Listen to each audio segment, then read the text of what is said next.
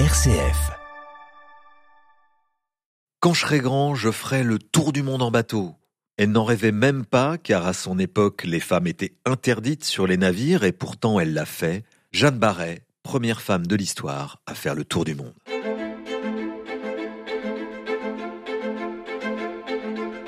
Quand je serai grand, Philippe Lansac.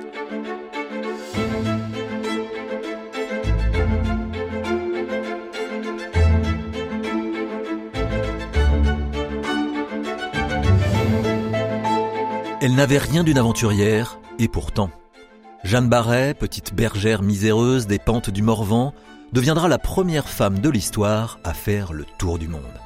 Tout cela grâce aux plantes. Plantes qu'elle découvre dès son enfance en faisant paître ses brebis, plantes qu'elle découvrira surtout au contact de Philibert Commerson, un médecin passionné de botanique dont elle devient la gouvernante pour s'occuper de son fils suite à la mort en couche de son épouse. Jeanne découvre alors les herbiers, et Philibert, intrigué par la curiosité de cette jeune paysanne, l'emmène dans ses cueillettes champêtres, tant et si bien qu'il tombe amoureux. Sauf qu'en Saône-et-Loire, en 1760, cela fait mauvais genre. Alors, ils déménagent tous les deux vers Paris, où Philibert espère trouver une place à l'Académie des sciences, sans succès. La chance viendra de l'expédition autour du monde de Bougainville, qui recherche un botaniste et fait appel à lui. Mais Jeanne n'est pas du genre à attendre son mari au port. Elle aussi a soif d'aventure et elle décide d'embarquer avec lui. Mais comment faire alors que les femmes sont interdites sur les bateaux à l'époque? Eh bien la solution est simple pour Jeanne. Elle doit se travestir, se déguiser en homme. Le stratagème est énorme, mais Jeanne n'hésite pas une seconde. Elle se fait couper les cheveux, troque ses jupes pour une culotte, l'ancêtre du pantalon, une chemise ample et un gilet, et surtout elle s'entoure la poitrine de bandes de tissu serré pour cacher ses formes. Le 1er février 1767, lorsque Philibert Commerson se présente au port de Rochefort en Vendée pour embarquer, il est donc accompagné d'un valet, un certain Jean Barré. Un valet, soi-disant, accordé par le roi lui-même pour servir et assister le botaniste officiel de l'expédition, une charge prestigieuse, si prestigieuse que Philibert Commerson est d'ailleurs le seul à disposer d'une cabine sur le navire. Sur son navire, tout du moins, car l'expédition compte en fait deux embarcations. La Boudeuse, une frégate commandée par le chef de l'expédition, Louis-Antoine de Bougainville, qui compte à son bord les officiers, les hautes personnalités, L'autre navire est baptisé l'Étoile. C'est une flûte, c'est-à-dire un bateau de commerce qui transporte le ravitaillement de l'expédition, mais aussi donc le botaniste. C'est l'effervescence sur l'Étoile en ce jour de départ. Imaginez 116 matelots sur un navire de 33 mètres de long et 9 mètres de large. Des matelots en nombre, mais aussi énormément de marchandises, deux ans de vivres, plus dix-huit mois pour la boudeuse, vingt-deux barriques d'eau douce, du bois, de la pacotille aussi, ces objets destinés à être échangés avec les indigènes. Ce sont des étoffes, des clous, des petits outils, de la verroterie. Sans oublier les animaux. Du bétail, des volailles, des chats pour chasser les souris. Bref, une véritable arche de Noé. C'est dire si Philibert le botaniste attire les jalousies lorsqu'il s'installe seul dans sa cabine avec son valet, alors que les matelots ont à peine la place de suspendre leur hamac.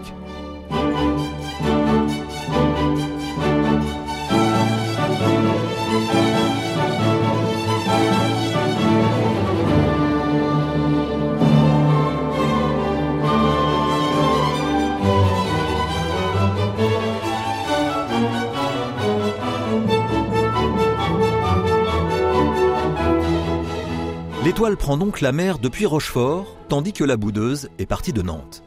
Il est prévu qu'elle se retrouve à Rio de Janeiro, au Brésil. D'ici là, il n'y a qu'à traverser l'Atlantique, rien que ça. Les premiers jours sont cléments et Philibert Commerson se sentirait presque le pied marin, lui qui, plutôt craintif, ne serait peut-être pas parti si Jeanne ne l'avait pas poussé.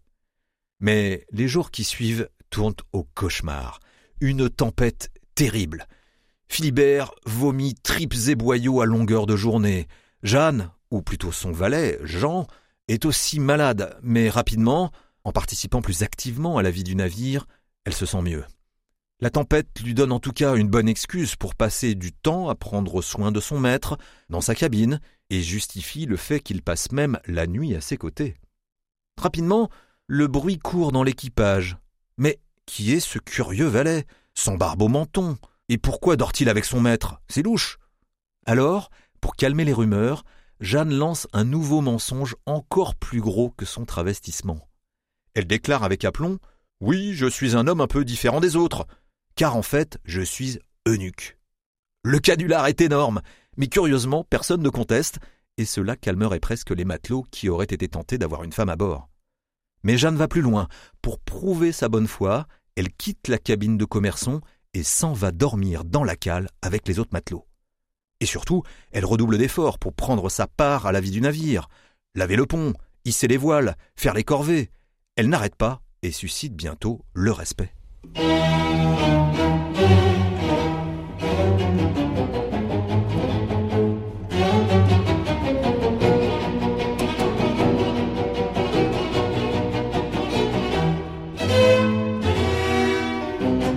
Après trois mois de mer épuisant, l'étoile atteint finalement l'Amérique du Sud. Une première escale dans le Rio de la Plata, près de Montevideo. Ça y est, Philibert et Jeanne peuvent mettre pied à terre et démarrer leur travail de collecte de plantes. Enfin, Jeanne surtout, car l'ulcère à la jambe de Philibert le fait souffrir le martyr et il a de la peine à se déplacer. C'est donc principalement Jeanne qui arpente les grandes plaines de cette pampa, penchée vers le sol, Chargée de plantes, elle fouille les lieux sans relâche, comme un chercheur d'or. Le 13 juin 1767, comme prévu, l'étoile rejoint la boudeuse à Rio de Janeiro et mouille dans cette baie magnifique pour plusieurs mois, histoire d'attendre l'arrivée de l'été austral, indispensable pour franchir le Cap Horn dans de bonnes conditions. Une belle occasion pour herboriser. Jeanne et Philibert découvrent cette fois les forêts tropicales et une quantité d'espèces nouvelles extraordinaires, des fougères, des pousses, des plantes grimpantes et rampantes, des lianes. Ce ne sont pas mille, dix mille, mais cent mille plantes inconnues qui attendent ici un nomenclateur, écrit Commerçon dans son journal. Mais il en fait trop, et son ulcère à la jambe s'empire, à tel point que Bougainville l'oblige à rester à bord pendant deux semaines. Jeanne part donc toute seule, explorer les lieux, et récolte encore trois cents nouvelles espèces. C'est ici, à Rio, pour remercier Bougainville de l'avoir choisi pour l'expédition, que Commerçon baptise du nom du commandant une fleur extraordinaire qu'il vient de découvrir. Une fleur faite de trois petites feuilles fines comme du papier de soie de couleur rose. Bougainvillé spectabilis, le fameux bougainvillier.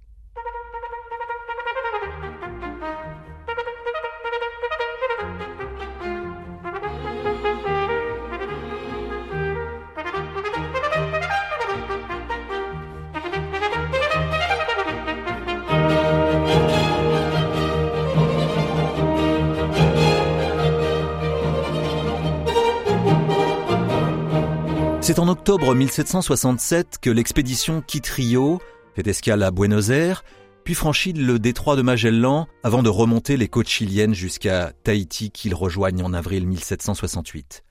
Les populations locales les accueillent à bras ouverts, rejoignant les navires avec leurs canoës, organisant des fêtes, des danses en leur honneur, leur offrant des fleurs en cadeau, et même leurs femmes, des femmes d'une beauté fabuleuse qui subjuguent les matelots. Mais au milieu de la fête, coup de théâtre. Aoturu, un Tahitien qui a été accueilli à bord, s'écrie en voyant le valet Jean Barré Vainé, Vainé Femme Femme D'un coup d'œil, il l'a démasquée, se précipite sur elle, et les matelots doivent même le calmer. C'est ainsi que ce que tout le monde soupçonnait depuis des semaines, voire des mois, éclate aux yeux de tous. Bougainville convoque Jeanne dans sa cabine, et voici ce qu'il écrit dans son journal de bord du 28 mai 1768. J'ai hier vérifié à bord de l'Étoile un fait assez singulier.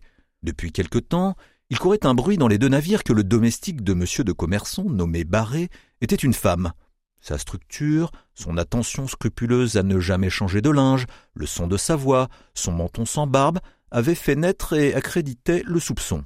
Barré, les larmes aux yeux, m'a avoué qu'elle était fille, qu'elle avait trompé son maître en se présentant à lui sous des habits d'homme à Rochefort au moment de son embarquement qu'elle savait en s'embarquant qu'il était question de faire le tour du monde et que ce voyage avait piqué sa curiosité. Et Bougainville de poursuivre Elle sera la seule de son sexe et j'admire sa résolution, d'autant qu'elle s'est toujours conduite avec la plus scrupuleuse sagesse. J'ai pris des mesures pour qu'elle n'essuyât rien de désagréable.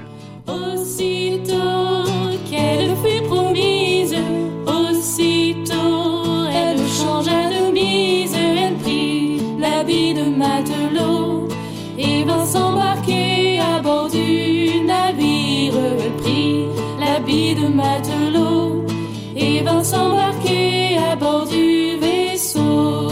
Et le capitaine enchanté d'avoir à son bord un si beau jeune homme lui dit Mon joli matelot, tu veux t'embarquer à bord de mon vaisseau Après avoir traversé le Pacifique, l'expédition rejoint l'île de France, actuelle île Maurice, le 8 novembre 1768. Bougainville en profite pour débarquer Commerçon et Jeanne afin de s'éviter tout problème à son retour en France. Commerçant reprend son activité de cueillette. Jeanne, elle, reprend ses atours féminins, retrouvant des cheveux longs et ses jupons. Elle accompagne cependant beaucoup moins Philibert et devient cantinière, c'est-à-dire qu'elle tient une auberge à Port-Louis. Mais la santé fragile de Commerçon le rattrape et le 13 mars 1773, il meurt de dysenterie. Toutes ses collections de plantes sont alors renvoyées à Paris. 30 caisses contenant 5000 espèces, dont 3000 nouvelles, en grande partie récoltées par Jeanne. Jeanne qui reste sur l'île et se marie avec un officier de marine, puis rentre en France deux ans plus tard, bouclant ainsi le premier tour du monde jamais réalisé par une femme. Un exploit dont une fleur garde mémoire, une espèce découverte par Philibert Commerson qu'il a baptisé en son honneur Meliciae barretia. Mais c'est le jeune roi Louis XVI qui donnera la plus grande reconnaissance à Jeanne Barret. Ce roi, qui aime les navigateurs et ordonnera vingt ans plus tard la fameuse expédition de la Pérouse, accorde en 1785, dans un acte officiel, une pension de 200 livres à Jeanne, en remerciement de son dévouement, et surtout en la qualifiant de femme extraordinaire. Quel beau retour des choses pour la petite bergère du Morvan.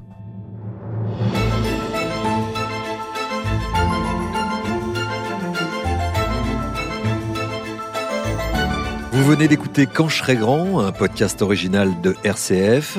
Pour découvrir d'autres épisodes de ce podcast, rendez-vous sur notre site rcf.fr, notre application ou sur votre plateforme de podcast préférée. N'hésitez pas à faire connaître ce podcast autour de vous en le commentant, le partageant ou en laissant des petites étoiles sur les plateformes. Et puis il y a aussi tous nos autres podcasts, Marche et Rêve, Souffle de vie, Les colères de l'abbé Pierre ou encore La Fontaine et d'autres à découvrir partout, tout le temps. Bonne écoute et à très bientôt pour de nouvelles aventures.